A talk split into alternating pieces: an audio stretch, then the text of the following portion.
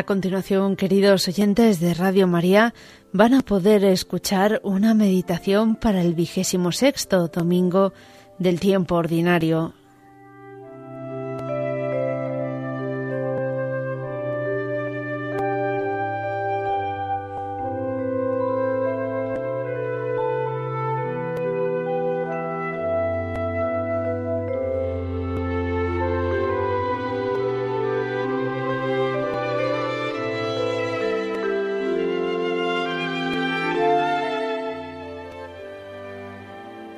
La primera lectura de la misa nos presenta al profeta Amós que llega del desierto a Samaria. Aquí se encuentra con los dirigentes del pueblo entregados a una vida muelle que encubre todo género de vicios y el completo olvido del destino del país que va a la ruina. Os acostáis en lechos de marfil, tumbados sobre las camas, coméis los carneros del rebaño y las terneras del establo. Les recrimina el profeta. Os ungís con perfumes y no os doléis de los desastres de José. Y Amós les señala la suerte que les espera. Por eso irán al destierro, a la cabeza de los cautivos. Esta profecía se cumpliría unos años más tarde.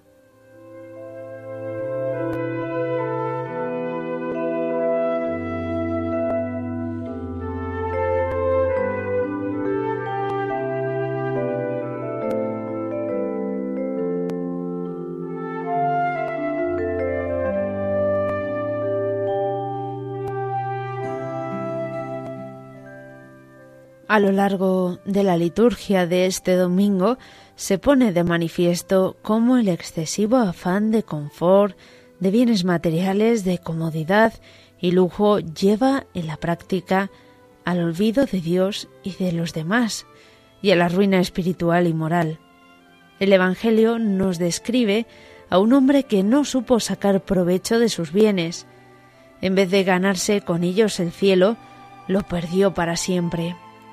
Se trata de un hombre rico que se vestía de púrpura y de lino finísimo y tenía cada día espléndidos banquetes, mientras que muy cerca de él, a su puerta, estaba echado un mendigo, Lázaro, cubierto de llagas, deseando saciarse de lo que caía de la mesa del rico, y hasta los perros le lamían sus llagas.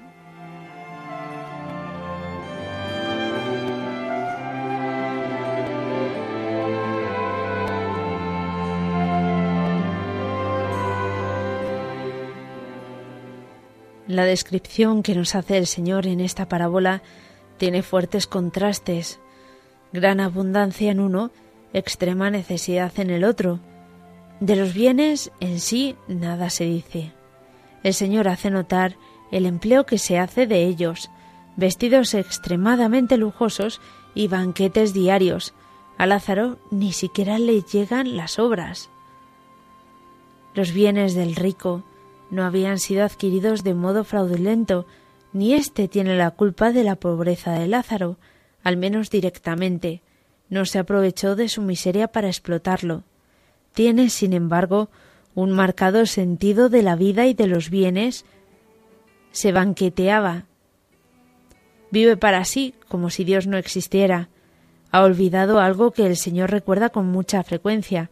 No somos dueños de los bienes sino administradores.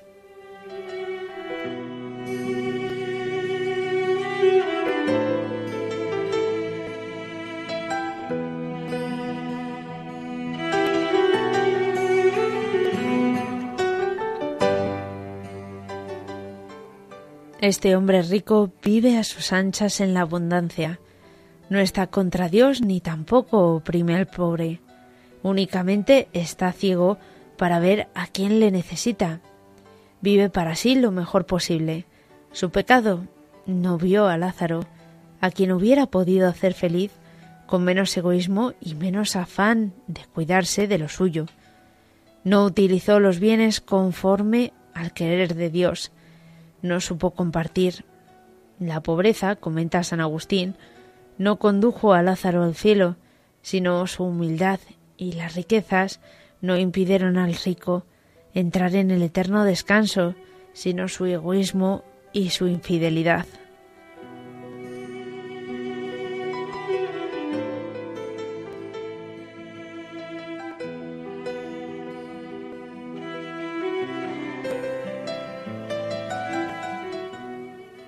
El egoísmo que muchas veces se concreta en el afán desmedido de poseer cada vez más bienes materiales deja ciegos a los hombres para las necesidades ajenas y lleva a tratar a las personas como cosas, como cosas sin valor. Pensemos hoy que todos tenemos a nuestro alrededor gente necesitada igual que Lázaro, y no olvidemos que los bienes que hemos recibido para administrarlos bien, con generosidad, son también afecto, amistad, comprensión, cordialidad y palabras de aliento.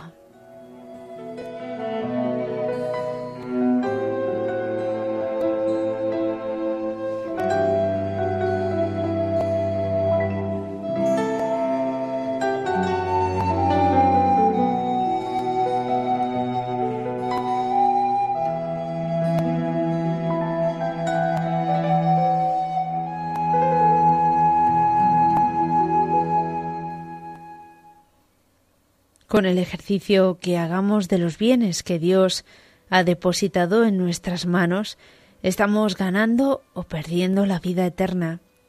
Este es tiempo de merecer. Por eso, no sin un hondo misterio dirá el Señor, es mejor dar que recibir. Más se gana dando que recibiendo, se gana el cielo. Siendo generosos, descubriendo en los demás a hijos de Dios que nos necesitan, somos felices aquí en la tierra y más tarde en la vida eterna. La caridad es siempre realización del reino de Dios y el único bagaje que sobre andará en este mundo que pasa. Y hemos de estar atentos por si Lázaro está en nuestro propio hogar, en la oficina o en el taller donde trabajamos. En la segunda lectura, San Pablo, después de recordar a Timoteo que la raíz de todos los males es la avaricia y que muchos perdieron la fe a causa de ella, escribe, Tú, en cambio, hombre de Dios, huye de estas cosas y busca la justicia, la piedad, la fe, la caridad, la constancia y la mansedumbre. Conquista la vida eterna a la que has sido llamado.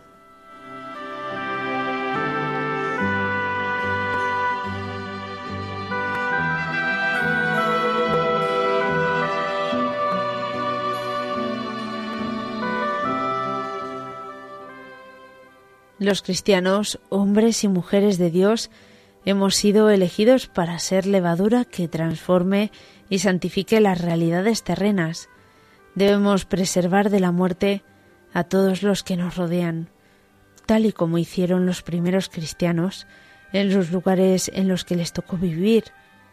Y al ver el afán que ponen tantos en las cosas materiales, tenemos que comprender que para ser fermento en medio del mundo hay que estar atentos para vivir el desprendimiento de lo que poseemos. Poco o nada podríamos hacer a nuestro alrededor si no pusiéramos esfuerzo y empeño en no tener cosas superfluas, en frenar los gastos, en llevar una vida sobria, en practicar con magnanimidad las obras de misericordia. Mostraremos, en primer lugar, con el ejemplo, que la salvación del mundo y su felicidad no está en los medios materiales, por importantes que éstos sean, sino en ordenar la vida según el querer divino.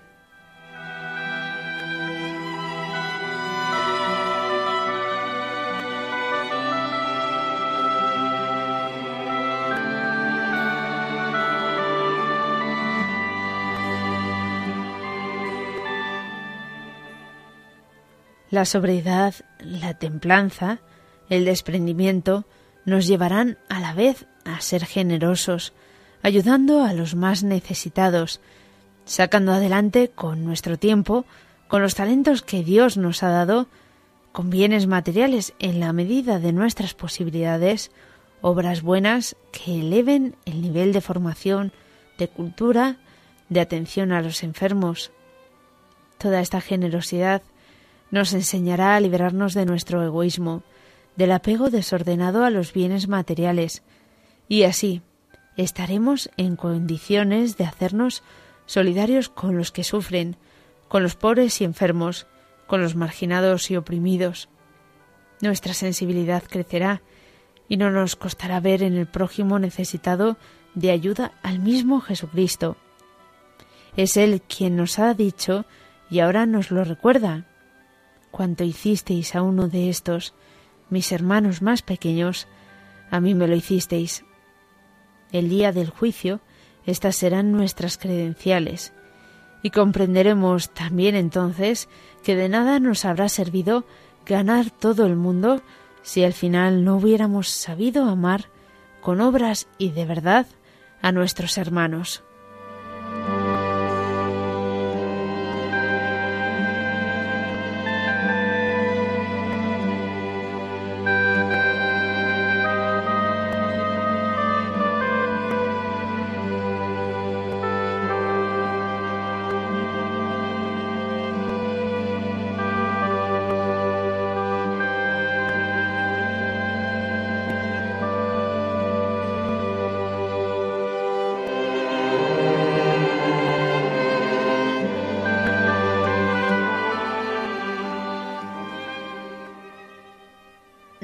Acomodéis a este mundo, exhortaba a San Pablo a los primeros cristianos de Roma.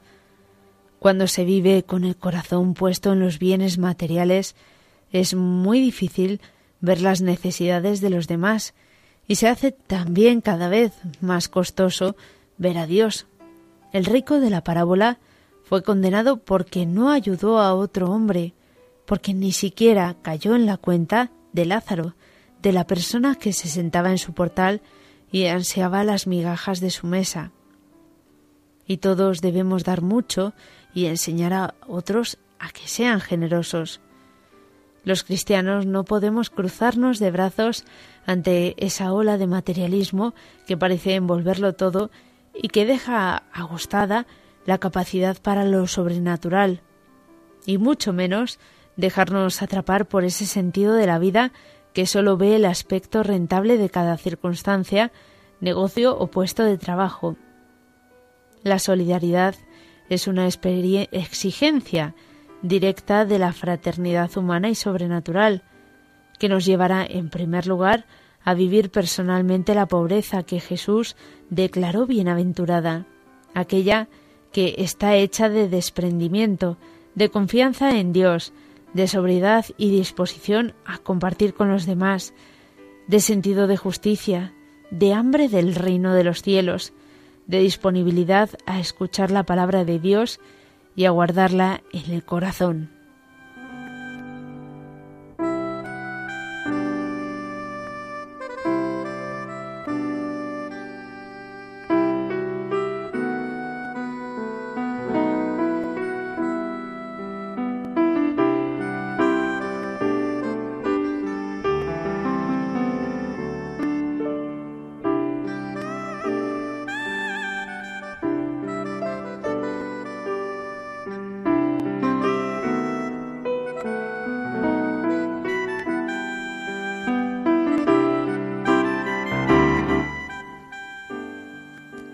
Distinta es la pobreza que oprime a multitud de hermanos nuestros en el mundo y les impide su desarrollo integral como personas. Ante esta pobreza, que es carencia y privación, la Iglesia levanta su voz convocando y suscitando la solidaridad de todos para develarla. Hemos de ver, hermanos, en quienes nos rodean, hermanos necesitados con quienes compartimos el inmenso tesoro de la fe que hemos recibido, la alegría, la amistad, los bienes económicos. No podemos quedar indiferentes al contemplar este mundo nuestro donde tantos padecen necesidad de pan, de cultura, de fe. A la vez, deberemos examinar si nuestro desprendimiento es real, con consecuencias prácticas, si nuestra vida es ejemplar por la sobriedad y la templanza en el uso de esos bienes y sobre todo, y como una consecuencia efectiva de ese desprendimiento, si tenemos puesto nuestro corazón en el tesoro que no pasa, que resiste al tiempo, al orín y a la polilla. A Cristo lo tendremos por una eternidad sin fin. Cuando hayamos de dejar todo lo de aquí, no nos costará demasiado si hemos tenido el corazón puesto en él. Oh, qué dulce se me hizo carecer tan repentinamente de los deleites de aquellas bagatelas, exclamaba San Agustín recordando su conversión. Cuánto temía antes el perderlas, lo que gustaba ahora al dejarlas. Pues tú, que eres la verdad y suma dulzura, las arrojabas de mí, y no solamente las arrojabas, sino que entrabas tú en su lugar, tú que eres más dulce que todo deleite, más claro que toda luz, más interior que todo secreto y más sublime que todos los honores. Qué pena si alguna vez no supiéramos apreciarlo.